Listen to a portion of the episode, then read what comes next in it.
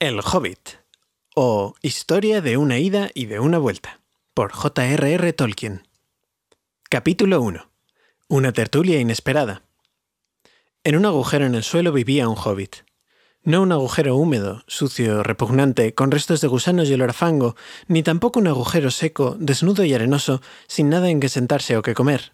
Era un agujero hobbit, y eso significa comodidad. Tenía una puerta redonda, perfecta como un ojo de buey, pintada de verde, con una manilla de bronce dorada y brillante justo en el medio. La puerta se abría a un vestíbulo cilíndrico como un túnel, un túnel muy cómodo, sin humos, con paredes revestidas de madera y suelos enlosados y alfombrados provistos de sillas barnizadas y montones y montones de perchas para sombreros y abrigos. El hobbit era aficionado a las visitas. El túnel se extendía serpenteando y penetraba bastante, pero no directamente, en la ladera de la colina, la colina, como la llamaba toda la gente de muchas millas alrededor, y muchas puertecitas redondas se abrían en él, primero a un lado y luego al otro. Nada de subir escaleras para el hobbit. Dormitorios, cuartos de baño, bodegas, despensas, muchas de ellas, armarios, habitaciones enteras dedicadas a ropa, cocinas, comedores, se encontraban en la misma planta y en verdad en el mismo pasillo. Las mejores habitaciones estaban todas a la izquierda de la puerta principal, pues eran las únicas que tenían ventanas, ventanas redondas, profundamente excavadas, que miraban al jardín y los prados de más allá, camino del río. Este hobbit era un hobbit acomodado y se apellidaba Bolsón. Los Bolsón habían vivido en las cercanías de la colina desde hacía muchísimo tiempo, y la gente los consideraba muy respetables, no solo porque casi todos eran ricos, sino también porque nunca tenían ninguna aventura ni hacían algo inesperado. Uno podía saber lo que diría un bolsón acerca de cualquier asunto sin necesidad de preguntárselo. Esta es la historia de cómo un bolsón tuvo una aventura y se encontró a sí mismo haciendo y diciendo cosas por completo inesperadas. Podría haber perdido el respeto de los vecinos, pero ganó... Bueno, ya veréis si al final ganó algo. La madre de nuestro hobbit en particular... Uh, bueno, pero ¿qué es un hobbit? Supongo que los hobbits necesitan hoy que se los describa de algún modo, ya que se volvieron bastante raros y tímidos con la gente grande, como nos llaman. Son, o fueron, gente menuda de la mitad de nuestra talla y más pequeños que los enados barbados. Los hobbits no tienen barba. Hay poca o ninguna magia en ellos, excepto esa común y cotidiana que los ayuda a desaparecer en silencio y rápidamente cuando gente grande y estúpida como vosotros o yo se acerca sin mirar por dónde va, con un ruido de elefantes que puede oírse a una milla de distancia. Tienden a ser gruesos de vientre, visten de colores brillantes, sobre todo verde y amarillo, no usan zapatos porque en los pies tienen unas suelas naturales de piel y un pelo espeso y tibio de color castaño como el que les crece en la cabeza, que es rizado. Los dedos son largos, mañosos y morenos, los rostros afables y se ríen con profundas y jugosas risas, especialmente después de cenar, lo que hacen dos veces al día cuando pueden. Ahora sabéis lo suficiente como para continuar el relato. Como iba diciendo, la madre de este hobbit, o sea, Bilbo Bolsón, era la famosa Belladonna Tuk, una de las tres extraordinarias hijas del viejo Tuk, patriarca de los hobbits que vivían en el lado del agua, el riachuelo que corría al pie de la colina. Se decía a menudo, en otras familias, que tiempo atrás un antepasado de los Tuk se había casado sin duda con un hada. Eso era, desde luego, absurdo, pero por cierto había algo no del todo hobbit en ellos, y de cuando en cuando miembros del clan Tuk salían a correr aventuras. Desaparecían con discreción y la familia echaba tierra sobre el asunto, pero los Tuk no eran tan respetables como los Bolsón, aunque indudablemente más ricos. Al menos Veladona Tuk no había tenido ninguna aventura después de convertirse en la señora de Bungo Bolsón. Bungo, el padre de Bilbo, le construyó el agujero hobbit más lujoso, en parte con el dinero de ella, que pudiera encontrarse bajo la colina, o sobre la colina, o al otro lado del agua, y allí se quedaron hasta el fin. No obstante, es probable que Bilbo, hijo único, aunque se parecía y se comportaba exactamente como una segunda edición de su padre, firme y comodón, tuviese alguna rareza de carácter del lado de los Tuk, algo que solo esperaba una ocasión para salir a la luz. La ocasión no llegó a presentarse nunca hasta que Bilbo Bolsón fue un adulto que rondaba los 50 años y vivía en el hermoso agujero que acabo de describiros, y cuando en verdad ya parecía que se había sentado allí para siempre. Por alguna curiosa coincidencia, una mañana de hace tiempo en la quietud del mundo, cuando había menos ruido y más verdor, y los hobbits eran todavía numerosos y prósperos, y Bilbo Bolsón estaba de pie en la puerta del agujero después del desayuno, fumando una enorme y larga pipa de madera que casi le llegaba a los dedos lanudos de los pies, bien cepillados, Gandalf apareció de pronto. Gandalf. Si solo hubieseis oído un cuarto de lo que yo he oído de él, y he oído solo muy poco de lo que hay que oír. Estaríais preparados para cualquier especie de cuento notable. Cuentos y aventuras brotaban por donde quiera que pasara de la forma más extraordinaria. No había bajado aquel camino al pie de la colina desde hacía años y años, desde la muerte de su amigo el viejo Tuk, y los hobbits casi habían olvidado cómo era. Había estado lejos, más allá de la colina y del otro lado del agua, por asuntos importantes, desde el tiempo en que todos ellos eran pequeños niños hobbits y niñas hobbits. Todo lo que el confiado Bilbo vio aquella mañana fue un anciano con un bastón. Tenía un sombrero azul, alto y puntiagudo, una larga capa gris, una bufanda de plata sobre la que colgaba una barba larga y blanca hasta más abajo de la cintura, y botas negras. Buenos días, dijo Bilbo, y esto era exactamente lo que quería decir. El sol brillaba y la hierba estaba muy verde, pero Gandalf lo miró desde abajo de las cejas largas y espesas, más sobresalientes que el ala del sombrero que le ensombrecía en la cara. ¿Qué quieres decir? preguntó. ¿Me deseas un buen día o quieres decir que es un buen día, lo quiera yo o no? ¿O que hoy te sientes bien? ¿O que es un día en que conviene ser bueno? Todo eso a la vez, dijo Bilbo, y un día estupendo para una pipa de tabaco a la puerta de casa, además. Si lleváis una pipa encima, sentaos y tomad un poco de mi tabaco. No hay prisa, tenemos todo el día por delante. Entonces Bilbo se sentó en una silla junto a la puerta, cruzó las piernas y lanzó un hermoso anillo de humo gris que navegó en el aire sin romperse y se alejó flotando sobre la colina. Muy bonito, dijo Gandalf, pero esta mañana no tengo tiempo para anillos de humo. Busco a alguien con quien compartir una aventura que estoy planeando y es difícil dar con él. Pienso lo mismo. En estos lugares somos gente sencilla y tranquila y no estamos acostumbrados a las aventuras. Cosas desagradables, molestas e incómodas que retrasan la cena. No me explico por qué atraen a la gente, dijo nuestro señor Bolsón, y metiendo un pulgar detrás del tirante, lanzó otro anillo de humo más grande aún. Luego sacó el correo matutino y se puso a leer, fingiendo ignorar al viejo. Pero el viejo no se movió. Permaneció apoyado en el bastón observando al hobbit sin decir nada, hasta que Bilbo se sintió bastante incómodo y aún un poco enfadado. Buenos días, dijo al fin. No queremos aventuras aquí, gracias. ¿Por qué no probáis más allá de la colina? ¿O al otro lado del agua? Con eso daba a entender que la conversación había terminado. ¿Para cuántas cosas empleas el buenos días? dijo Gandalf. Ahora quieres decir que intentas deshacerte de mí y que no serán buenos hasta que no me vaya. De ningún modo, de ningún modo, mi querido señor. Veamos, no creo conocer vuestro nombre. Sí, sí, mi querido señor, y yo sí conozco tu nombre, señor Bilbo Bolsón. Y tú también sabes el mío, aunque no me asocies a él. Yo soy Gandalf, y Gandalf soy yo. ¿Quién iba a pensar que un hijo de Veladona Tuk me daría los buenos días como si yo fuese vendiendo botones de puerta en puerta? Gandalf, Gandalf, válgame el cielo. ¿No sois vos el mago errante que dio al viejo Tuk un par de botones mágicos de diamante que se abrochaban solos y no se desabrochaban hasta que les dabas una orden? ¿No sois vos quien contaba en las reuniones aquellas historias maravillosas de dragones y trasgos, y gigantes y rescates de princesas, y la inesperada fortuna de los hijos de madre viuda? No el hombre que acostumbraba a fabricar aquellos fuegos de artificio tan excelentes. Los recuerdo. El viejo Tuk los preparaba en los solsticios de verano, espléndidos. Subían como grandes lirios, cabezas de dragón y árboles de fuego que quedaban suspendidos en el aire durante todo el crepúsculo. Y os habréis dado cuenta de que el señor Bolsón no era tan prosaico como él mismo creía, y también de que era muy aficionado a las flores. Diantre, continuó, ¿no sois vos el Gandalf responsable de que tantos y tantos jóvenes apacibles partiesen hacia el azul en busca de locas aventuras? Cualquier cosa desde trepar árboles a visitar elfos, o zarpar en barcos, y navegar hacia otras costas. Caramba. La vida era bastante apacible entonces, Quiero decir, eh, en un tiempo tuvisteis la costumbre de perturbarlo todo en estos sitios. Os pido perdón, pero no tenía ni idea de que todavía estuvieseis en actividad. ¿Dónde si no iba a estar? dijo el mago.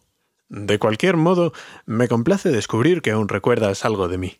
Al menos parece que recuerdas con cariño mis fuegos artificiales, y eso es reconfortante. Y en verdad, por la memoria de tu viejo abuelo Tuk y por la memoria de la pobre veladona, te concederé lo que has pedido. ¿Perdón? Yo, yo no he pedido nada. Oh, sí, sí, lo has hecho. Dos veces ya. Mi perdón. Te lo doy. De hecho, iré tan lejos como para embarcarme en esa aventura. Muy divertida para mí, muy buena para ti, y quizás también muy provechosa si sales de ella sano y salvo. Disculpad, no quiero ninguna aventura, gracias, hoy no. Buenos días. Pero venid a tomar el té. Cuando gustéis, ¿por qué no mañana? Sí, venid mañana. Adiós. Con eso el hobbit retrocedió escabulléndose por la redonda puerta verde y la cerró lo más rápido que pudo sin llegar a parecer grosero. Al fin y al cabo, un mago es un mago. ¿Para qué diablos le habré invitado al té? se dijo Bilbo cuando iba hacia la despensa. Acababa de desayunar hacía muy poco, pero pensó que un pastelillo o dos y un trago de algo le sentaría bien después del sobresalto. Gandalf, mientras tanto, seguía a la puerta riéndose larga y apaciblemente. Al cabo de un rato subió y con la punta del bastón dibujó un signo extraño en la hermosa puerta verde del hobbit. Luego se alejó a grandes zancadas, justo en el momento en que Bilbo ya estaba terminando el segundo pastel y empezando a pensar que había conseguido librarse al fin de cualquier posible aventura. Al día siguiente casi se había olvidado de Gandalf, no recordaba muy bien las cosas a menos que las escribiese en la libreta de compromisos. De este modo, Gandalf T. miércoles. El día anterior había estado demasiado aturdido como para ponerse a notar. Un momento antes de la hora del té se oyó un tremendo campanillazo en la puerta principal y entonces se acordó. Sacó otra taza y un platillo y un pastel o dos más y corrió a la puerta. Siento de veras haberlo hecho esperar, iba a decir, cuando vio que en realidad no era Gandalf.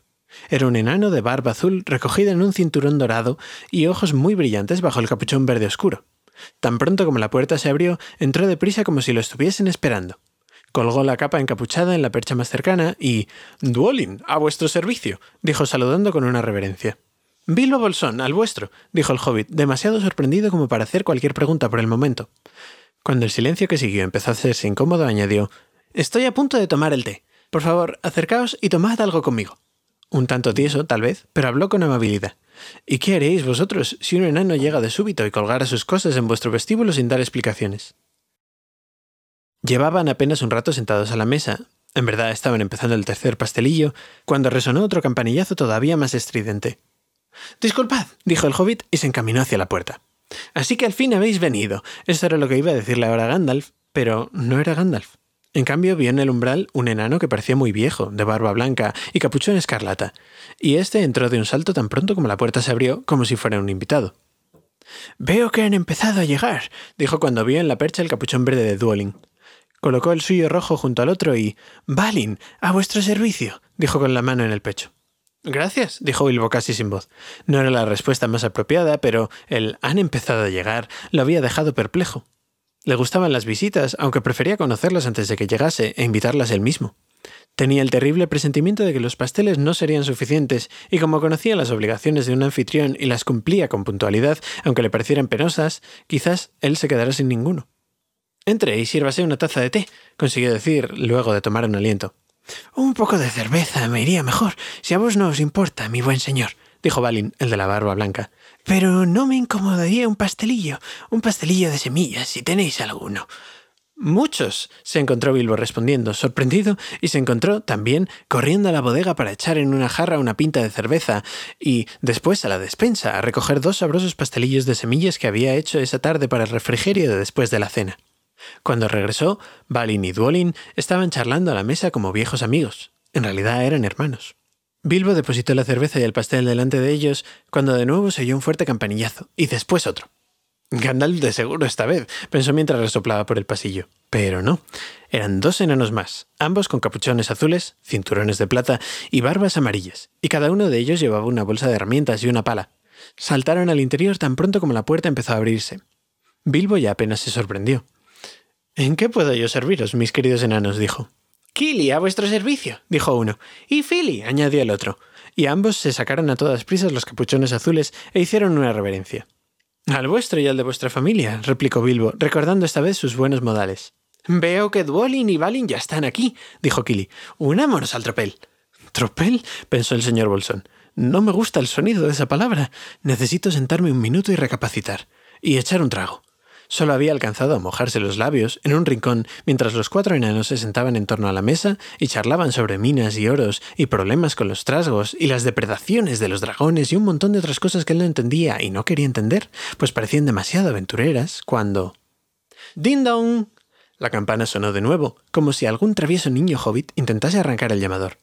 Alguien más a la puerta, dijo parpadeando. Por el sonido yo diría que unos cuatro, dijo Philly. Además, los vimos venir detrás de nosotros a lo lejos. El pobrecito hobbit se sentó en el vestíbulo y apoyando la cabeza en las manos se preguntó qué había pasado y qué pasaría ahora y si todos se quedarían a cenar. En ese momento la campana sonó de nuevo más fuerte que nunca y tuvo que correr hacia la puerta. Y no eran cuatro, sino cinco. Otro enano se les había acercado mientras él seguía en el vestíbulo preguntándose qué ocurría. Apenas había girado la manija y ya todos estaban dentro, haciendo reverencias y diciendo uno tras otro, a vuestro servicio. Dori, Nori, Ori, Oin y Gloin eran sus nombres, y al momento dos capuchones de color púrpura, uno gris, uno castaño y uno blanco, colgaban de las perchas. Y allá fueron los enanos con las manos anchas metidas en los cinturones de oro y plata a reunirse con los otros. Ya casi eran un tropel. Unos pedían cerveza del país, otros cerveza negra, uno café, y todos ellos pastelillos, así que tuvieron al hobbit muy ocupado durante un rato. Una gran cafetera había sido puesta a la lumbre, los pastelillos de semillas ya se habían acabado, y los enanos empezaban una ronda de bollos con mantequilla, cuando de pronto... un fuerte golpe. No un campanillazo, sino un fuerte toc-toc en la preciosa puerta verde del hobbit. Alguien estaba llamando a bastonazos. Bilbo corrió por el pasillo muy enfadado y por completo atribulado y compungido. Este era el miércoles más desagradable que pudiera recordar. Abrió la puerta de un bandazo y todos rodaron dentro unos sobre otros. Más enanos, cuatro más, y detrás Gandalf, apoyado en su vara y riendo. Había hecho una muesca bastante grande en la hermosa puerta. Por cierto, también había borrado la marca secreta que pusiera allí la mañana anterior. Tranquilidad, tranquilidad, dijo. No es propio de ti, Bilbo, tener a los amigos esperando en el felpudo y luego abrir la puerta de sopetón. Déjame presentarte a Bifur, Bofur, Bombur y sobre todo a Thorin. A vuestro servicio, dijeron Bifur, Bofur y Bombur los tres en hilera. Enseguida colgaron dos capuchones amarillos y uno verde pálido, y también uno celeste, con una larga borla de plata. Este último pertenecía a Thorin, un enorme e imponente enano, de hecho, nada más y nada menos que el propio Thorin, escudo de roble, a quien no le gustó nada caer de bruces sobre el felpudo de Bilbo con Bifur, Bofur y Bombur sobre él. Ante todo, Bombur era enormemente gordo y pesado. Thorin era muy arrogante y no dijo nada sobre servicio. Pero el pobre señor Bolson le repitió tantas veces que lo sentía que el enano grulló al fin. Le ruego no lo mencione más. Y dejó de fruncir el entrecejo. Vaya, ya estamos todos aquí, dijo Gandalf, mirando la hilera de trece capuchones, una muy vistosa colección de capuchones, y su propio sombrero colgados en las perchas. ¡Qué alegre reunión! Espero que quede algo de comer y beber para los rezagados. ¿Qué es eso? ¿Té? Ah, no, gracias. Para mí un poco de vino tinto. Y también yo, dijo Thorin.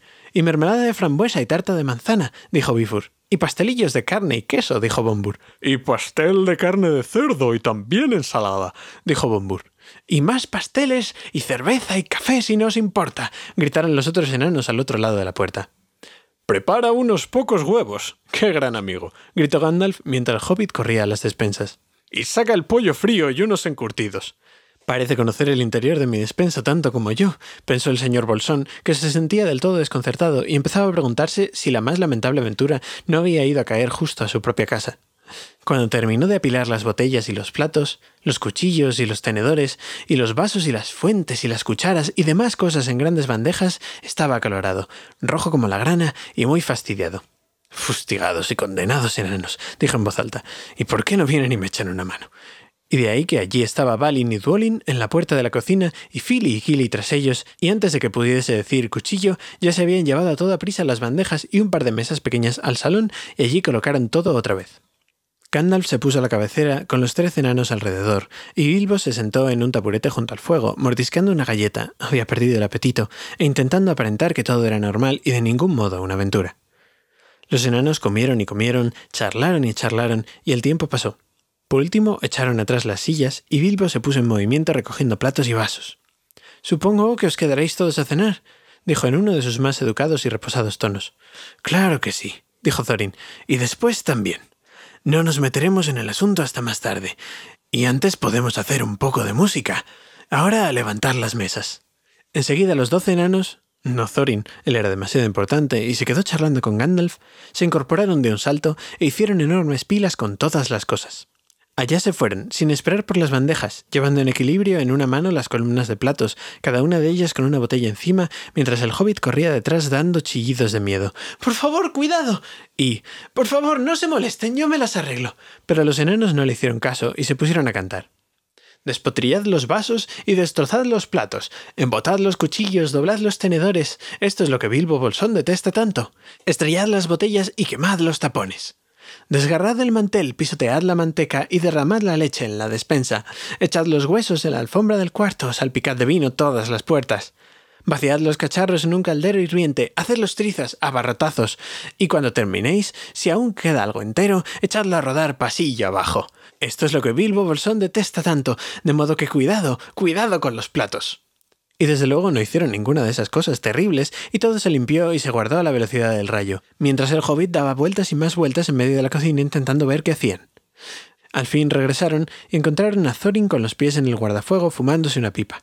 Estaba haciendo unos enormes anillos de humo y dondequiera que le dijera a uno que fuese, allí iba. Chimenea arriba, o detrás del reloj sobre la repisa, o bajo la mesa, o girando y girando en el techo. Pero dondequiera que fuesen, no eran bastante rápidos para escapar a Gandalf. ¡Pop! Desde la pipa de barro de Gandalf subía un segundo anillo más pequeño que atravesaba el último anillo de Thorin. Luego, el anillo de Gandalf tomaba un color verde y bajaba a flotar sobre la cabeza del mago. Tenía ya toda una nube alrededor y a la luz indistinta parecía una figura extraña y fantasmagórica. Bilbo permanecía inmóvil y observaba. Le encantaban los anillos de humo, y se sonrojó al recordar qué orgulloso había estado de los anillos que en la mañana anterior lanzara al viento sobre la colina. Ahora un poco de música, dijo Thorin. Sacad los instrumentos. Kili y Philly se apresuraron a buscar las bolsas y trajeron unos pequeños violines. Dori, Nori y Ori sacaron unas flautas de algún bolsillo de los capotes. Bombur tamborileó desde el vestíbulo. Bifur y Bofur salieron también y volvieron con unos clarinetes que habían dejado entre los bastones. Duolin y Balin dijeron Discúlpame, dejé el mío en el porche. Y Thorin dijo Trae el mío también. Regresaron con unas violas tan grandes como ellos mismos y con el arpa de Thorin envuelta en una tela verde. Era una hermosa arpa dorada, y cuando Thorin la rasgueó, los otros enanos empezaron juntos a tocar una música tan súbita y dulcemente que Bilbo olvidó todo lo demás y fue transportado a unas tierras distantes y oscuras, bajo lunas extrañas, lejos del agua y muy lejos del agujero hobbit bajo la colina.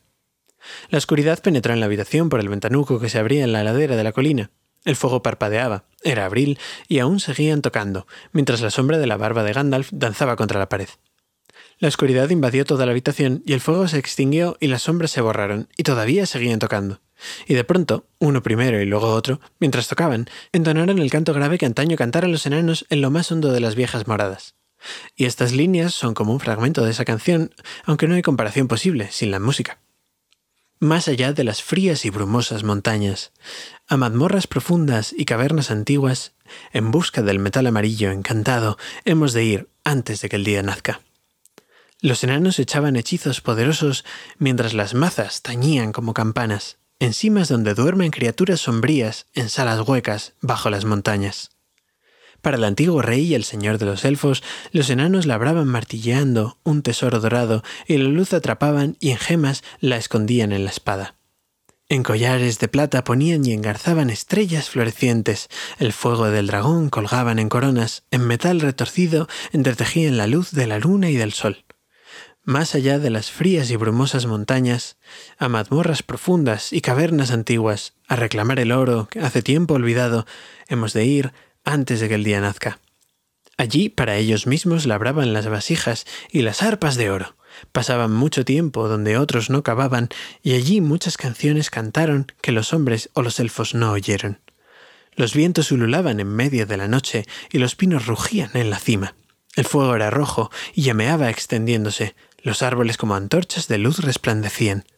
Las campanas tocaban en el valle y hombres de cara pálida observaban el cielo. La ira del dragón, más violenta que el fuego, derribaba las torres y las casas.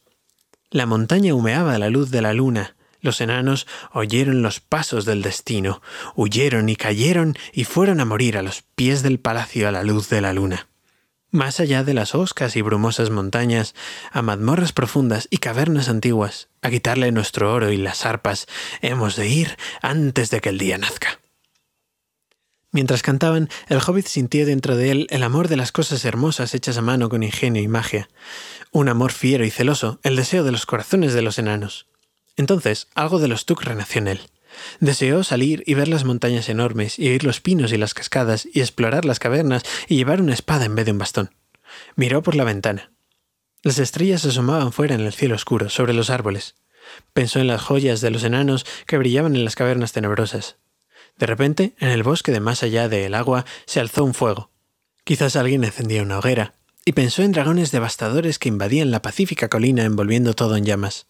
Se estremeció y enseguida volvió a ser el sencillo señor Bolsón, de Bolsón cerrado, Sotomonte, otra vez. Se incorporó temblando. Tenía muy pocas ganas de traer la lámpara, y apenas un poco más de fingir que iba a buscarla y marcharse y esconderse luego en la bodega detrás de los barriles de cerveza y no volver a salir hasta que los enanos se fueran. De pronto advirtió que la música y el canto habían cesado y que todos lo miraban con ojos brillantes en la oscuridad.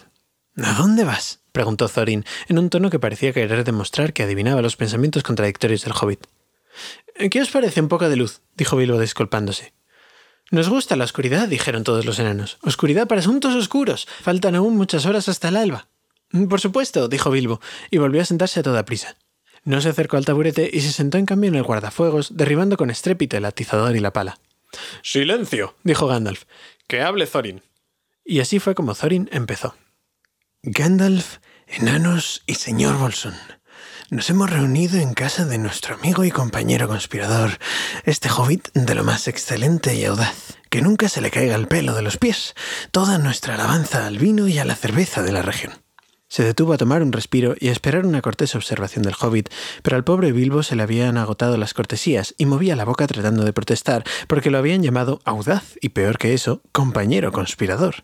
Aunque no emitió ningún sonido, se sentía de veras estupefacto. De modo que Thorin continuó. Nos hemos reunido aquí para discutir nuestros planes, medios, política y recursos. Emprenderemos ese largo viaje poco antes de que rompa el día. Un viaje que para algunos de nosotros, o quizás para todos, excepto para nuestro amigo y consejero, el ingenioso mago Gandalf, sea un viaje sin retorno. Este es un momento solemne. Nuestro objetivo, supongo, todos lo conocemos bien. Para el estimable señor Bolsón, y quizá para uno o dos de los enanos más jóvenes, creo que acertaría si nombrara a Kili y a Philly, por ejemplo, la situación exacta y actual podría necesitar de una breve explicación. Este era el estilo de Thorin. Era un enano importante. Si se lo hubieran permitido, quizás habría seguido así hasta quedarse sin aliento, sin dejar de decir a cada uno algo ya sabido. Pero lo interrumpieron de mal modo. El pobre Bilbo no pudo soportarlo más. Cuando yo, quizás sea un viaje sin retorno, empezó a sentir que un chillido le subía desde dentro y muy pronto estalló como el silbido de una locomotora a la salida de un túnel. Todos los enanos se pusieron en pie de un salto derribando la mesa.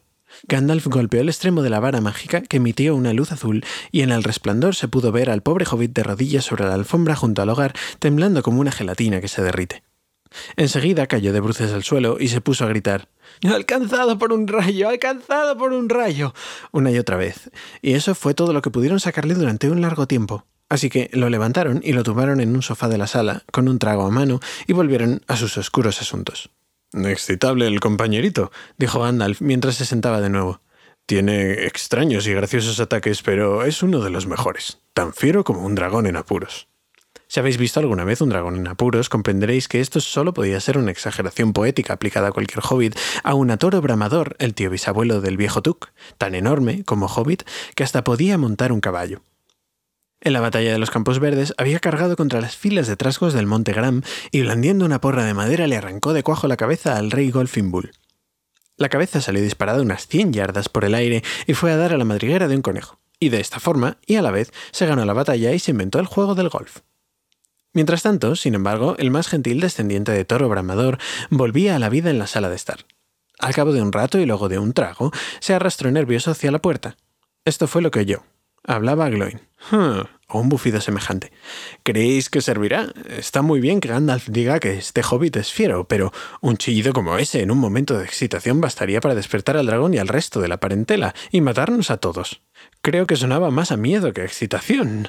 En verdad, si no fuese por la señal en la puerta, juraría que habíamos venido a la casa equivocada.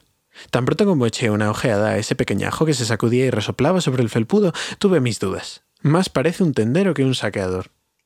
En ese momento el señor Bolsón abrió la puerta y entró. La vena Tuk había ganado. De pronto sintió que si se quedaba sin cama ni desayuno podría parecer realmente fiero. En cuanto al pequeñajo que se sacudía sobre el felpudo, casi le hizo perder la cabeza. Más tarde, y a menudo, la parte bolsón se lamentaría de lo que hizo entonces, y se diría, Bilbo, fuiste un tonto, te decidiste a entrar y metiste la pata. Perdonadme, dijo. Sí, por casualidad he oído lo que estabais diciendo. No pretendo entender lo que habláis, ni esa referencia a saqueadores, pero no creo equivocarme si digo que sospecháis que no sirvo. Esto es lo que él llamaba no perder la dignidad. Lo demostraré. No hay señal alguna en mi puerta. Se pintó la semana anterior y estoy seguro de que habéis venido a la casa equivocada. Desde el momento en que vi vuestras extrañas caras en el umbral, tuve mis dudas. Pero considerad que es la casa correcta. Decidme lo que queréis que haga y lo intentaré. Aunque tuviera que ir desde aquí hasta el este del este y luchar con los hombres gusano del último desierto. Tuve una vez un tío, architatarabuelo, toro bramador Tuk, y... Sí, sí, pero eso fue hace mucho, dijo Gloin. Estaba hablando de usted, y os aseguro que hay una marca en esta puerta, lo normal en el negocio, o lo que hasta hace poco era normal. Saqueador nocturno busca un buen trabajo, con mucha excitación y remuneración razonable. Así es como todo el mundo lo entiende. Podéis decir buscador experto de tesoros en vez de saqueador, si lo preferís. Algunos lo hacen, pero para nosotros es lo mismo.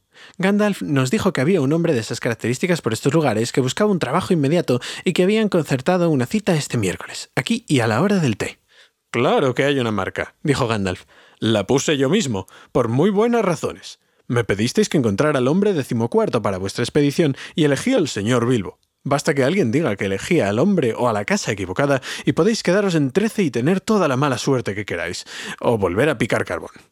Clavó la mirada con tal ira en Gloin que el enano se acurrucó en la silla, y cuando Bilbo intentó abrir la boca para hacer una pregunta, se volvió hacia él con el entrecejo fruncido, adelantando las cejas espesas hasta que el hobbit cerró la boca de golpe. Está bien, dijo Gandalf. No discutamos más.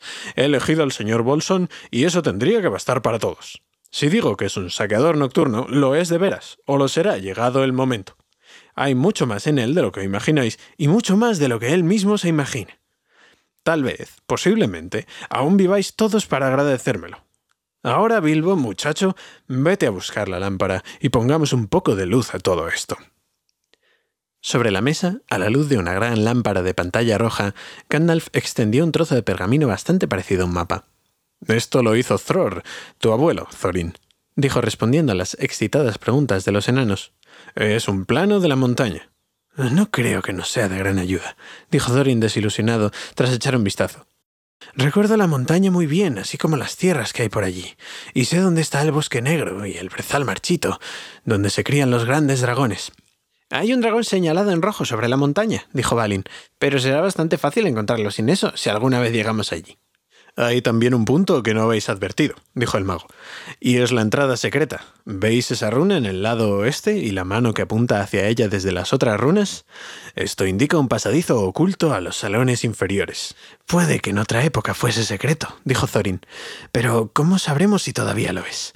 El viejo Smaug ha vivido allí mucho tiempo y ha de conocer bien esas cuevas. Tal vez, pero no pudo haberlo utilizado desde hace años y años. ¿Por qué? Porque es demasiado pequeño. Cinco pies de altura y tres pasan con holgura, dicen las runas.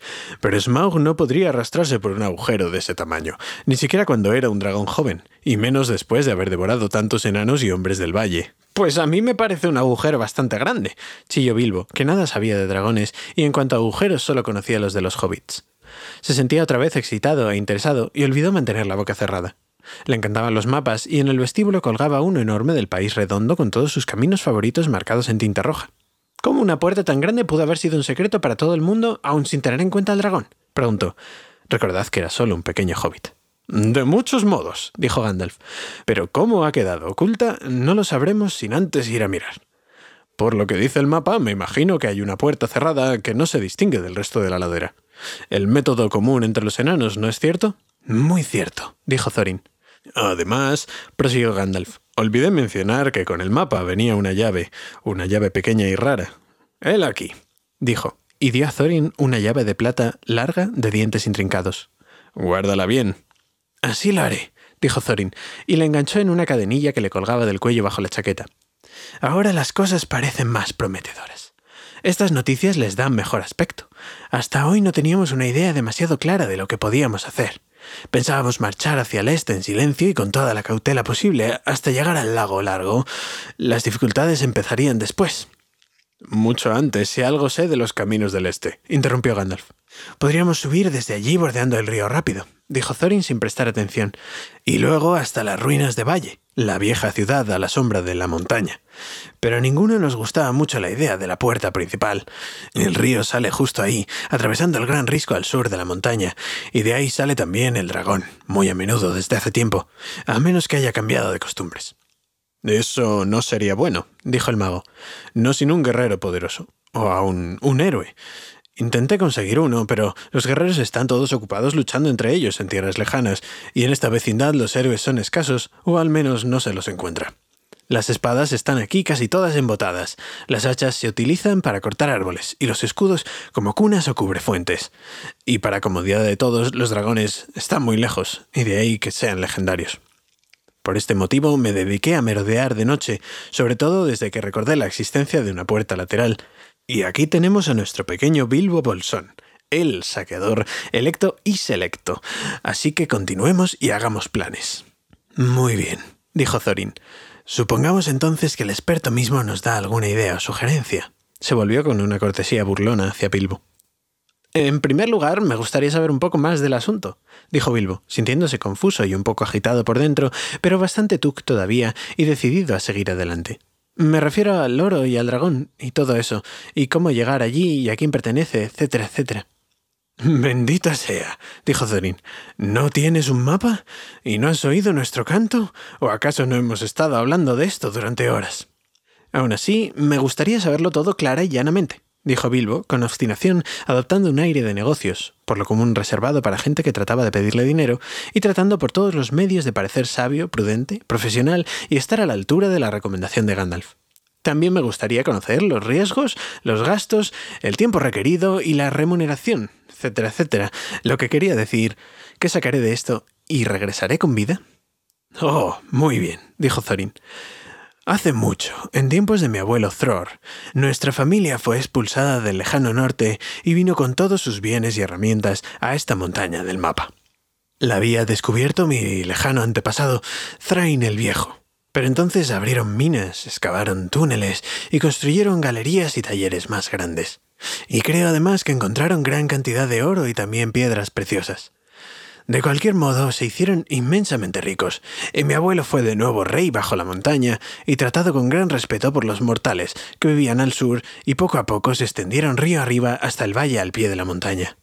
Allá, en aquellos días, levantaron la alegre ciudad de Valle. Los reyes mandaban buscar a nuestros guerreros y recompensaban con largueza aún a los menos hábiles. Los padres nos rogaban que tomásemos a sus hijos como aprendices y nos pagaban bien, sobre todo con provisiones, pues nosotros nunca sembrábamos ni buscábamos comida. Aquellos días sí que eran buenos, y aun el más pobre tenía dinero para gastar y prestar, y ocio para fabricar objetos hermosos solo por diversión, para no mencionar los más maravillosos juguetes mágicos que hoy ya no se encuentran en el mundo. Así los salones de mi abuelo se llenaron de armaduras, joyas, grabados y copas, y el mercado de juguetes de Valle fue la sombra de todo el norte. Sin duda, eso fue lo que atrajo al dragón.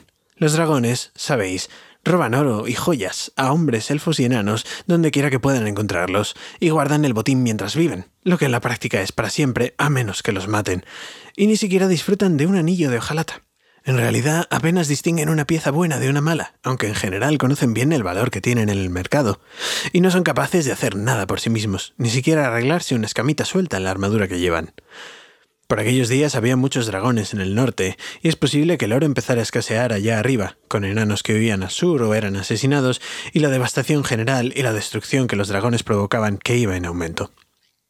Había un gusano que era muy ambicioso, fuerte y malvado, llamado Smaug, un día echó a volar y llegó al sur.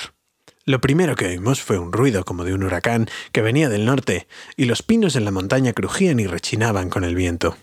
Algunos de los enanos que en ese momento estábamos fuera, yo era por fortuna uno de ellos, un muchacho apuesto y aventurero, en aquellos días siempre vagando por los alrededores, y eso me salvó entonces. Bien, vimos desde bastante lejos al dragón que se posaba en nuestra montaña en un remolino de fuego. Luego bajó por las laderas y los bosques empezaron a arder. Ya para entonces todas las campanas repicaban en el valle y los guerreros se armaban. Los enanos salieron corriendo por la puerta grande, pero allí estaba el dragón esperándolos. Nadie escapó por ese lado. El río se transformó en vapor y una niebla cayó sobre ellos y acabó con la mayoría de los guerreros. La triste historia de siempre, solo que en aquellos días era demasiado común. Luego retrocedió, arrastrándose a través de la puerta principal, y destrozó todos los salones, aceras, túneles, callejuelas, bodegas, mansiones y pasadizos. Después de eso no quedó enano vivo dentro, y el dragón se apoderó de todas las riquezas. Quizá, pues es costumbre entre los dragones, haya apilado todo en un gran montón muy adentro, y duerma sobre el tesoro utilizándolo como cama. Más tarde empezó a salir de vez en cuando arrastrándose por la puerta grande y llegaba a Valle de noche y se llevaba gente, especialmente doncellas, para comerlas en la cueva, hasta que Valle quedó arruinada y toda la gente murió o huyó. Lo que pasa allí ahora no lo sé con certeza, pero no creo que nadie viva hoy entre la montaña y la orilla opuesta del lago largo. Los pocos de nosotros que estábamos fuera y así nos salvamos, llorábamos a escondidas y maldecíamos a Smaug, y allí nos encontramos inesperadamente con mi padre y mi abuelo, que tenían las barbas chamuscadas. Parecían muy preocupados, pero hablaban muy poco. Cuando les pregunté cómo habían huido, me dijeron que callase, que algún día a su debido tiempo yo me enteraría. Luego escapamos y tuvimos que ganarnos la vida lo mejor que pudimos en todas aquellas tierras, y muy a menudo llegamos a trabajar en herrerías o aún en minas de carbón pero nunca olvidamos el tesoro robado. E incluso ahora, en que he de admitir que hemos acumulado alguna riqueza y no estamos tan mal, en ese momento Thorin acarició la cadena de oro que le colgaba del cuello. Todavía pretendemos recuperarlo y hacer que nuestras maldiciones caigan sobre Smaug, si podemos. Con frecuencia me pregunté sobre la fuga de mi padre y mi abuelo. Pienso ahora que tenía que haber una puerta lateral secreta que solo ellos conocían. Pero por lo visto hicieron un mapa y me gustaría saber cómo Gandalf se apoderó de él y por qué no llegó a mí, el legítimo heredero. Yo no me apoderé de él, me lo dieron, dijo el mago. Quizá recuerdes que tu abuelo Thror fue asesinado en las minas de Moria por Azog el Trasgo. Maldito sea su nombre, sí, dijo Thorin. Y Thrain, tu padre, se marchó un 21 de abril. Se cumplieron 100 años el jueves pasado, y desde entonces nunca se lo ha vuelto a ver. Cierto, cierto, dijo Thorin. Bien, tu padre me dio esto para que te lo diera, y si elegí el momento y el modo de entregarlo, no puedes culparme, teniendo en cuenta las dificultades que tuve para dar contigo. Tu padre no recordaba ni su propio nombre cuando me pasó el papel y nunca me dijo el tuyo. De modo que en última instancia tendrías que alabarme y agradecérmelo. Toma, aquí está, dijo, entregando el mapa a Thorin. No lo entiendo, dijo Thorin, y Bilbo sintió que le gustaría decir lo mismo. La explicación parecía no explicar nada. Tu abuelo, dijo el mago pausada y seriamente, le dio el mapa a su hijo para mayor seguridad antes de marcharse a las minas de Moria. Cuando mataron a tu abuelo, tu padre salió a probar fortuna con el mapa y tuvo muchas desagradables aventuras, pero nunca se acercó a la montaña. Cómo llegó allí no lo sé, pero lo encontré prisionero en las mazmorras del nigromante. ¿Qué demonios estabas haciendo allí? preguntó Thorin con un escalofrío y todos los enanos estremecieron. No te importa. Estaba averiguando cosas, como siempre y resultó ser un asunto sórdido y peligroso. Hasta yo, Gandalf, apenas conseguí escapar. Intenté salvar a tu padre, pero era demasiado tarde. Había perdido el juicio e iba de un lado para otro y había olvidado casi todo excepto el mapa y la llave. Hace tiempo que dimos su merecida a los trasgos de Moria, dijo Thorin. Ahora tendremos que ocuparnos del nigromante. No seas absurdo. El nigromante es un enemigo a quien no alcanzan los poderes de todos los enanos juntos si desde las cuatro esquinas del mundo se reuniesen otra vez. Lo único que deseaba tu padre era que tú leyeras el mapa y usaras la llave. El dragón y la montaña son empresas más grandes para ti. Oíd, oíd, dijo Bilbo y sin querer habló en voz alta. Oíd, oíd, dijeron todos mirándolo. Y Bilbo se puso tan nervioso que respondió. Oíd lo que he de decir. ¿Qué es? preguntaron. Bien, os diré que tendríais que ir hacia el este y echar ahí un vistazo.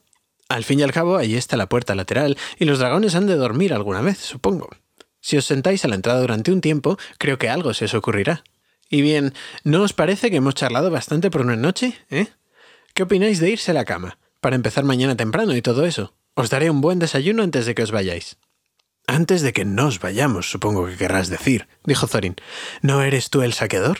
¿Y tu oficio no es esperar a la entrada y aun cruzar la puerta? Pero estoy de acuerdo en lo de la cama y el desayuno.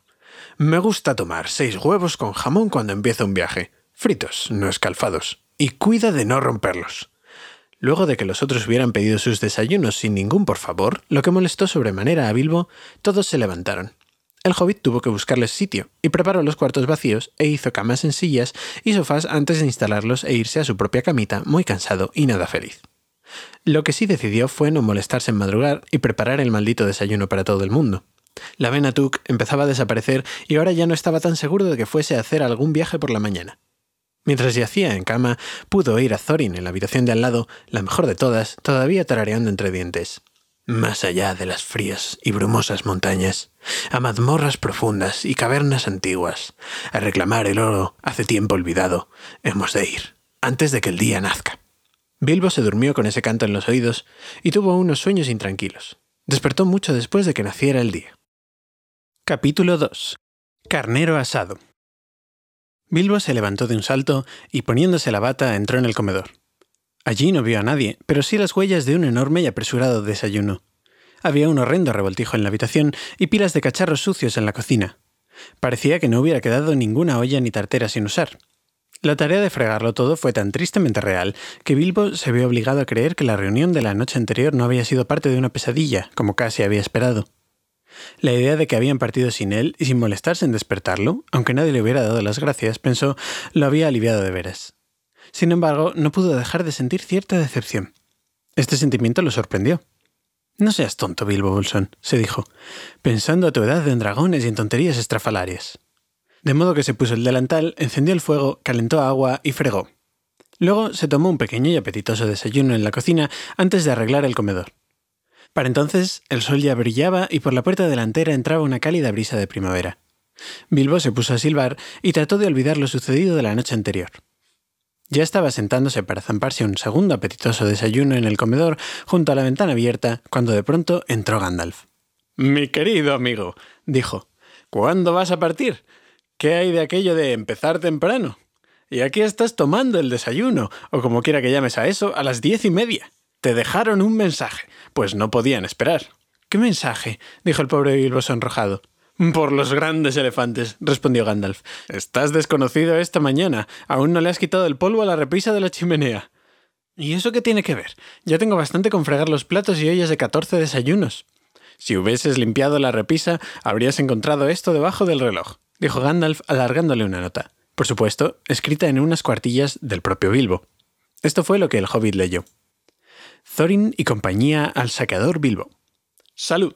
Nuestras más sinceras gracias por vuestra hospitalidad y nuestra agradecida aceptación por habernos ofrecido asistencia profesional. Condiciones. Pago al contado y al finalizar el trabajo, hasta un máximo de catorceavas partes de los beneficios totales, si los hay. Todos los gastos de viaje garantizados en cualquier circunstancia. Los gastos de posibles funerales los pagaremos nosotros o nuestros representantes, si hay ocasión y el asunto no se arregla de otra manera.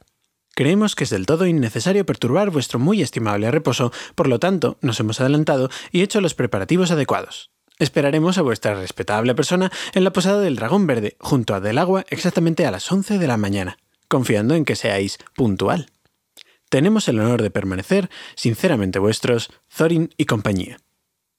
Esto te da diez minutos, tendrás que correr, dijo Gandalf. Pero, dijo Bilbo. No hay tiempo para eso, dijo el mago. Pero, dijo otra vez Bilbo. Y tampoco para eso otro. Vamos adelante.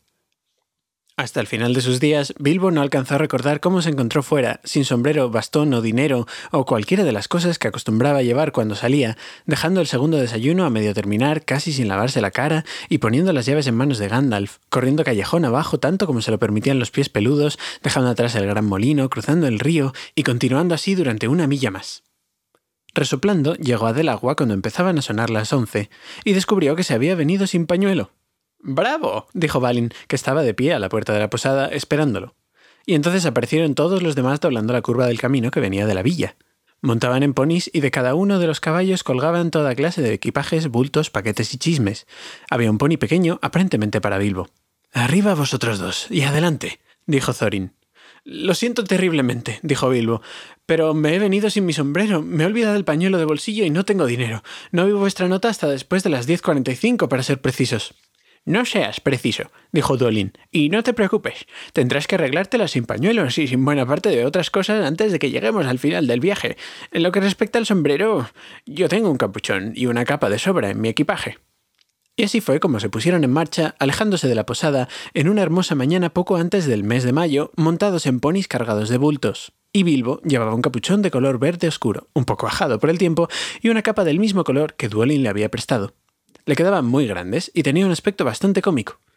No me atrevo a aventurar lo que su padre Bungo hubiese dicho de él. Solo le consolaba pensar que no lo confundirían con un enano, pues no tenía barba. Aún no habían cabalgado mucho tiempo cuando apareció Gandalf, espléndido, montando un caballo blanco. Traía un montón de pañuelos y la pipa y el tabaco de Bilbo, así que desde entonces cabalgaron felices, contando historias o cantando canciones, excepto, naturalmente, cuando paraban a comer. Esto no ocurrió con la frecuencia que Bilbo hubiese deseado, pero ya empezaba a sentir que las aventuras no eran en verdad tan malas.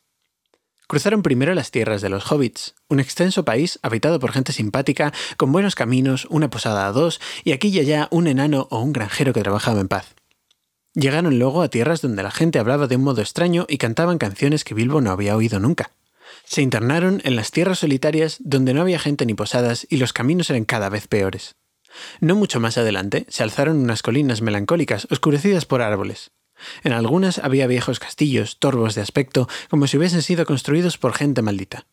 Todo parecía lúgubre, pues el tiempo se había estropeado. Hasta entonces el día había sido tan bueno como podía esperarse en mayo, aun en las historias felices, pero ahora era frío y húmedo. En las tierras solitarias se habían visto obligados a acampar en un lugar desapacible, pero al menos seco. Pensar que pronto llegará junio, mascullaba Bilbo mientras avanzaba chapoteando detrás de los otros por un sendero enlodado. La hora del té ya había quedado atrás. La lluvia caía a cántaros y así había sido todo el día. El capuchón le golpeaba en los ojos, tenía la capa empapada, el pony cansado tropezaba con las piedras, los otros estaban demasiado enfurruñados para charlar. Estoy seguro de que la lluvia se ha colado hasta en las ropas secas y las bolsas de comida, gruñó Bilbo. Malditos sean los saqueadores y todo lo que se relacione con ellos. Como quisiera estar en mi confortable agujero, al amor de la lumbre y con la marmita que ha empezado a silbar. No fue la última vez que tuvo ese deseo. Sin embargo, los enanos seguían al paso, sin volverse ni prestar atención al hobbit. Pareció que el sol se había puesto ya en algún lugar detrás de las nubes grises, pues cuando descendían hacia un valle profundo con un río en el fondo empezó a oscurecer.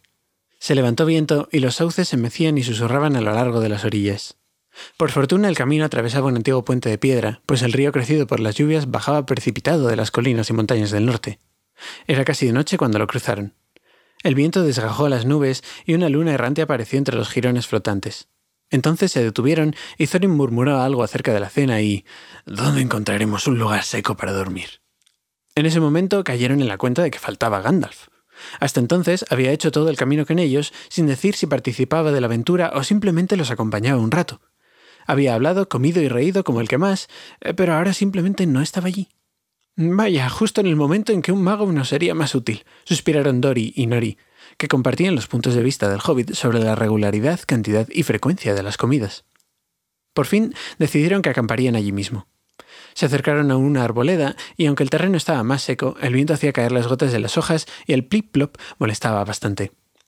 El mal parecía haberse metido en el fuego mismo.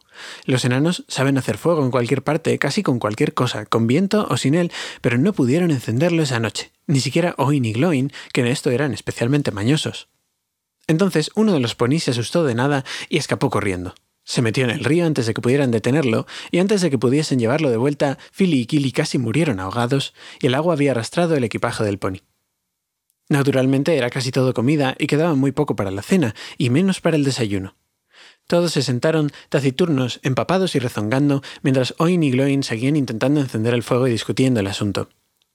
Bilbo reflexionaba tristemente que las aventuras no eran solo cabalgates en pony bajo el sol de mayo, cuando Balin, el oteador del grupo, exclamó de pronto ¡Allá hay una luz! Un poco apartada, asomaba una colina con árboles bastante espesos en algunos sitios. Fuera de la masa oscura de la arboleda, todos pudieron ver entonces el brillo de una luz, una luz rojiza, confortadora como una fogata o antorchas parpadeantes. Luego de observarla un rato, se enredaron en una discusión. Unos decían sí y otros decían no. Algunos opinaron que lo único que se podía hacer era ir y mirar y que cualquier cosa sería mejor que poca cena, menos desayuno y ropas mojadas toda la noche. Otros dijeron ninguno de estos parajes es bien conocido y las montañas están demasiado cerca. Rara vez algún viajero se aventura ahora por estos lados. Los mapas antiguos ya no sirven, las cosas han empeorado mucho, los caminos no están custodiados y aquí además han oído hablar del rey en contadas ocasiones y cuanto menos preguntas hagas, menos dificultades encontrarás. Alguno dijo, al fin y al cabo somos catorce. Otros, ¿dónde está Gandalf? Pregunta que fue repetida por todos. En ese momento, la lluvia empezó a caer más fuerte que nunca y Oin y Gloin iniciaron una pelea. Esto puso las cosas en su sitio. Al fin y al cabo tenemos un saqueador entre nosotros, dijeron, y así echaron a andar, guiando los ponis con toda la preocupación debida y apropiada hacia la luz. Llegaron a la colina y pronto estuvieron en el bosque. Subieron la pendiente, pero no se veía ningún sendero adecuado que pudiera llevar a una casa o una granja. Continuaron como pudieron, entre chasquidos, crujidos y susurros, y una buena cantidad de maldiciones y refunfuños, mientras avanzaban por la oscuridad cerrada del bosque. De súbito, la luz roja brilló muy clara entre los árboles, no mucho más allá. Ahora le toca al saqueador, dijeron refiriéndose a Bilbo. Tienes que ir y averiguarlo todo de salud. ¿Para qué es? Y si las cosas parecen normales y en orden, dijo Thorin al hobbit. Ahora corre y vuelve rápido si todo está bien. Si no, vuelve como puedas. Si no puedes, grita dos veces como lechuza de granero y una como lechuza de campo y haremos lo que podamos. Y allá tuvo que partir Bilbo, antes de poder explicarles que era tan incapaz de gritar como una lechuza como de volar igual que un murciélago. Pero, de todos modos, los hobbits saben moverse en silencio por el bosque, en completo silencio. Era una habilidad de la que se sentían orgullosos, y Bilbo más de una vez había torcido la cara mientras cabalgaban criticando ese estrépito propio de enanos. Pero me imagino que ni vosotros ni yo hubiéramos advertido nada en una noche de ventisca, aunque la cabalgata hubiese pasado casi rozándonos. En cuanto a la sigilosa marcha de Bilbo hacia la luz roja, creo que no hubiera perturbado ni el bigote de una comadreja, de modo que llegó directamente al fuego, pues era un fuego, sin alarmar a nadie, y esto fue lo que vio. Había tres criaturas muy grandes sentadas alrededor de una hoguera de troncos de haya y estaban asando un carnero espetado en largos asadores de madera y chupándose la salsa de los dedos. Había un olor delicioso en el aire. También había un barril de buena bebida a mano y bebían de unas jarras. Pero eran trolls. Trolls sin ninguna duda. Aun Bilbo, a pesar de su vida retirada, podía darse cuenta las grandes caras toscas, la estatura, el perfil de las piernas, por no hablar del lenguaje, que no era precisamente el que se oye en un salón de invitados. Carnero ayer, carnero hoy, y maldición si no carnero mañana, dijo uno de los trolls. Ni una mala pizca de carne humana probamos desde hace mucho, mucho tiempo, dijo otro troll. ¿Por qué demonios Guilla nos habrá traído aquí? Además, la bebida está escaseando añadió, tocando el codo de Guille, que en ese momento bebía un sorbo. Guille se atragantó. Cierra la boca, dijo tan pronto como pudo. No puedes esperar que la gente se quede aquí solo para que tú y Berto se la zampen. Habéis comido un pueblo y medio entre los dos desde que bajamos de las montañas. ¿Qué más queréis? Y esos tiempos han pasado. Y tendríais que haber dicho gracias, Guille, por este buen bocado de carnero, gordo del valle. Arrancó un pedazo de la pierna del carnero que estaba asando y se limpió la boca con la manga. En efecto, me temo que los trolls se comportaban siempre así, aun aquellos que solo tienen una cabeza. Luego de haber oído esto, Bilbo tendría que haber hecho algo sin demora, o bien haber regresado en silencio y avisar a los demás que había tres trolls de buena talla y malhumorados, bastante grandes como para comerse un enano asado o aún un pony como novedad, o bien tendría que haber hecho una buena y rápida demostración de merodeo nocturno. Un saqueador legendario y realmente de primera clase en esta situación habría metido mano a los bolsillos de los trolls, algo que casi siempre vale la pena si consigues hacerlo. Habría sacado el carnero de los espetones, habría arrebatado la cerveza y se habría ido sin que nadie se enterase. Otros más prácticos, pero con menos orgullo profesional, quizás habrían clavado una daga a cada uno de ellos antes de que se dieran cuenta. Luego, él y los enanos habrían podido tener una noche feliz. Bilbo lo sabía. Había leído muchas buenas cosas que nunca había visto o había hecho, estaba muy asustado y disgustado también. Hubiera querido encontrarse a cien millas de distancia y sin embargo... Sin embargo, no podía volver a donde estaban Zori y compañía con las manos vacías. Así que se quedó titubeando en las sombras. De los muchos procedimientos de saqueo que había oído, hurgonear en los bolsillos de los trolls le pareció el menos difícil, así que se arrastró hasta un árbol, justo detrás de Guille. Berto y Tom iban ahora hacia el barril. Guille estaba echando otro trago, y Bilbo se armó de coraje e introdujo la manita en el enorme bolsillo de Guille. Había un saquito dentro, para Bilbo tan grande como un zurrón. ¡Ja! pensó, entusiasmándose con el nuevo trabajo, mientras extraía la mano poco a poco. Y esto es solo el principio. Fue un principio. Los sacos de los trolls son engañosos y este no era una excepción. ¿Quién eres tú? Chilló el saco en el momento en el que dejaba el bolsillo y Guille dio una rápida vuelta y tomó a Bilbo por el cuello antes de que el hobbit pudiera refugiarse detrás del árbol. Maldizón, Berto, mira lo que he cazado. ¿Qué es? Dijeron los otros acercándose. Un rayo me parta si lo sé. ¿Tú qué eres? Bilbo Bolsón, un saque, un hobbit, dijo el pobre Bilbo, temblando de pies a cabeza y preguntándose cómo podría gritar como una lechuza antes de que lo degollasen. ¿Un saque hobbit? dijeron los otros un poco alarmados. Los trolls son cortos de entendimiento y bastante suspicaces con cualquier cosa que les parezca una novedad. De todos modos, ¿qué tiene que hacer un hobbit en mis bolsillos? Dijo Guille. ¿Y podremos cocinarlo? Dijo Tom. Se puede intentar. Propuso Berto blandiendo un asador. No alcanzaría más que para un bocado. Dijo Guille, que había cenado bien. Una vez que le saquemos la piel y los huesos. Eh, quizás haya otros como él alrededor y podamos hacer un pastel. Dijo Berto. Eh, tú, ¿hay otros ladronzuelos por estos bosques, pequeño conejo asqueroso? Preguntó mirando las extremidades peludas del hobbit y tomándolo por los dedos de los pies, lo levantó y lo sacudió. Sí, muchos, contestó Bilbo antes de darse cuenta de que traicionaba a sus compañeros. No, no, no, ninguno, dijo inmediatamente después. ¿Qué quieres decir? preguntó Berto, levantándolo en vilo otra vez por el pelo. Lo que digo, respondió Bilbo jadeando. Y por favor, no me cocinen, amables señores. Yo mismo cocino bien. Y soy mejor cocinero que cocinado, si entienden lo que quiero decir. Les prepararé un hermoso desayuno. Un desayuno perfecto, si no me comen en la cena. Pobrecito bribón, dijo Guille. Había comido ya hasta hartarse y también había bebido mucha cerveza. Pobrecito bribón, dejadlo ir. No hasta que diga qué quiso decir con muchos y ninguno, replicó Berto. No quiero que me rebanen el cuello mientras duermo. Ponedle los pies al fuego hasta que hable. No lo haré, dijo Guille. Al fin y al cabo yo lo he atrapado. Eres un gordo estúpido, Guille, dijo Berto. Ya te lo dije antes, por la tarde. Y tú un patán. Y yo no lo permitiré, Guille Estrujones, dijo Berto, y descargó el puño contra el ojo de Guille. La pelea que siguió fue espléndida. Bilbo no perdió del todo el juicio, y cuando Berto lo dejó caer, gateó apartándose antes de que los trolls estuviesen peleando como perros y llamándose a grandes voces con distintos apelativos, verdaderos y perfectamente adecuados. Pronto estuvieron enredados en un abrazo feroz, casi rodando hasta el fuego, dándose puntapiés y aporreándose, mientras Tom los golpeaba con una rama para que recobraran el juicio, y por supuesto enfureciéndolos todavía más. Bilbo habría podido escapar en ese mismo instante, pero las grandes garras de Berto le habían estrujado los desdichados pies, había perdido el aliento y la cabeza le daba vueltas. Así que allí se quedó resollando, justo fuera del círculo de luz. De pronto, en plena pelea, apareció Balin. Los enanos habían oído ruidos a lo lejos, y después de esperar un rato a que Bilbo volviera o que gritara como una lechuza, empezaron a arrastrarse hacia la luz, tratando de no hacer ruido. Tan pronto como Tom vio aparecer a Balin a la luz, dio un horrible aullido. Ocurre que los trolls no soportan la vista de un enano crudo. Berto y Guille dejaron enseguida de pelear y... ¡Un saco rápido, Tom! dijeron. Antes de que Balin, quien se preguntaba dónde estaría Bilbo en aquella conmoción, se diera cuenta de lo que ocurría, le habían echado un saco sobre la cabeza y lo habían derribado. Aún vendrán más, o me equivoco bastante. Muchos y ninguno, eso es. Dijo. No más a que hobbits, pero muchos enanos, eso era lo que quería decir. Pienso que tienes razón, dijo Berto. Y convendría que saliésemos de la luz. Y así hicieron. Teniendo en las manos unos sacos que usaban para llevar carneros y otras presas, esperaron en las sombras.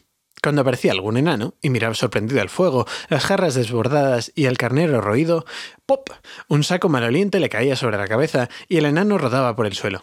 Pronto, Duolin yacía al lado de Balin, y Philly y Kili juntos, y Dori, y Nori, y Ori en un montón, y Oin, Gloin, Bifur, Bofur y Bombur incómodamente apilados cerca del fuego. Eso les enseñará, dijo Tom, ya que Bifur y Bombur habían causado muchos problemas y habían peleado como locos, tal como hacen los enanos cuando se ven acorralados. Thorin llegó el último y no lo tomaron desprevenido. Llegó esperando encontrar algo malo y no necesitó ver las piernas de sus amigos sobresaliendo de los sacos para darse cuenta de que las cosas no iban del todo bien. Se quedó fuera, algo aparte, en las sombras, y dijo ¿Qué es todo ese jaleo? ¿Quién está porreando a mi gente? Son trolls, respondió Bilbo desde detrás del árbol. Lo habían olvidado por completo. Están escondidos entre los arbustos, con sacos. Oh, son trolls, dijo Thorin, y saltó hacia el fuego cuando los trolls se precipitaban sobre él. Alzó una rama gruesa que ardía en un extremo y Berto la tuvo en un ojo antes de que pudiera esquivarla. Eso lo puso fuera de combate durante un rato. Bilbo hizo todo lo que pudo. Se aferró de algún modo a una pierna de Tom. Era gruesa como el tronco de un árbol joven, pero lo enviaron dando vueltas hasta las copas de unos arbustos mientras Tom pateaba las chispas hacia la cara de Thorin. La rama golpeó los dientes de Tom, que perdía un incisivo. Esto lo hizo aullar, os lo aseguro, pero justo en ese momento Guilla apareció detrás y le echó a Thorin un saco en la cabeza y se lo bajó hasta los pies, y así acabó la lucha. Un bonito escabeche eran todos ellos ahora, primorosamente atados en sacos, con tres trolls enfadados, dos con quemaduras y golpes que recordar, sentados cerca, discutiendo si los asarían a fuego lento, si los picarían fino y luego los cocerían, o bien si se sentarían sobre ellos haciéndolos papilla. Y Bilbo en lo alto de un arbusto, no atreviéndose a intentar un movimiento por miedo de que lo oyeran. Fue entonces cuando volvió Gandalf, pero nadie lo vio. Los trolls acababan de decidir que meterían a los enanos en el asador y se los comerían más tarde. Había sido idea de Berto, y tras una larga discusión todos estuvieron de acuerdo. No es una buena idea asarlos ahora. Nos llevaría toda la noche, dijo una voz. Berto creyó que era la voz de Guille. No empecemos de nuevo la discusión, Guille, dijo el otro. O sí que nos llevaría toda la noche. ¿Quién está discutiendo? dijo Guille, creyendo que había sido Berto el que había hablado. Tú, dijo Berto. Eres un mentiroso. dijo Guille, y así empezó otra vez la discusión. Por fin decidieron picarlos y cocerlos, así que trajeron una gran cacerola negra y sacaron los cuchillos.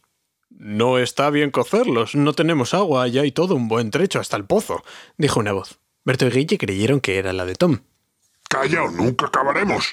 Y tú mismo traerás el agua si dices una palabra más. Cállate tú, dijo Tom, quien creyó que era la voz de Guille. ¿Quién discute si no tú? Eres bobito, dijo Guille. Bobito tú, respondió Tom, y así comenzó otra vez la discusión y continuó más enconada que nunca hasta que por fin decidieron sentarse sobre los sacos uno a uno, aplastarlos y cocerlos más tarde. ¿Sobre cuál nos sentaremos primero? dijo la voz. Mejor sentarnos primero sobre el último tipo, dijo Berto, cuyo ojo había sido lastimado por Thorin creyendo que era Tom el que hablaba. No hables solo, dijo Tom. Pero si quieres sentarte sobre el último, hazlo. ¿Cuál es? El de las medias amarillas, dijo Berto. Tonterías, el de las medias grises, dijo una voz que parecía la de Guille. Me aseguré de que eran amarillas, dijo Berto. Amarillas eran, corroboró Guille. Entonces, ¿por qué dijiste que eran medias grises? preguntó Berto. Nunca dije eso. Fue Tom. Yo no lo dije, fuiste tú, dijo Tom. Apuesto dos contra uno, así que cierra la boca, dijo Berto. ¿A quién le estás hablando? preguntó Guille. ¡Basta ya! dijeron Tom y Berto al mismo tiempo. La noche avanza y amanece temprano. Sigamos. Que el amanecer caiga sobre todos y que sea piedra para vosotros. Dijo una voz que sonó como la de Guille, pero no lo era. En ese preciso instante, la aurora apareció sobre la colina y hubo un bullicioso gorjeo en la enramada. Guille ya no dijo nada más, pues se convirtió en piedra mientras se encorvaba, y Berto y Tom se quedaron inmóviles como rocas cuando lo miraron. Y allí están hasta nuestros días, solos a menos que los pájaros se posen sobre ellos, pues los trolls, como seguramente sabéis, tienen que estar bajo tierra antes del alba o vuelven a la materia montañosa de la que están hechos y nunca más se mueven. Esto fue lo que les ocurrió a Berto, Tom y Guille. Excelente, dijo Gandalf mientras aparecía desde detrás de un árbol y ayudaba a Bilbo a descender de un arbusto espinoso. Entonces Bilbo entendió. Había sido la voz del brujo la que había tenido a los ogros discutiendo y peleando por naderías hasta que la luz asomó y acabó con ellos. Lo siguiente fue desatar los sacos y liberar a los enanos. Estaban casi asfixiados y muy fastidiados. No les había divertido nada estar allí tendidos, oyendo a los ogros que hacían planes para asarlos, picarlos y cocerlos.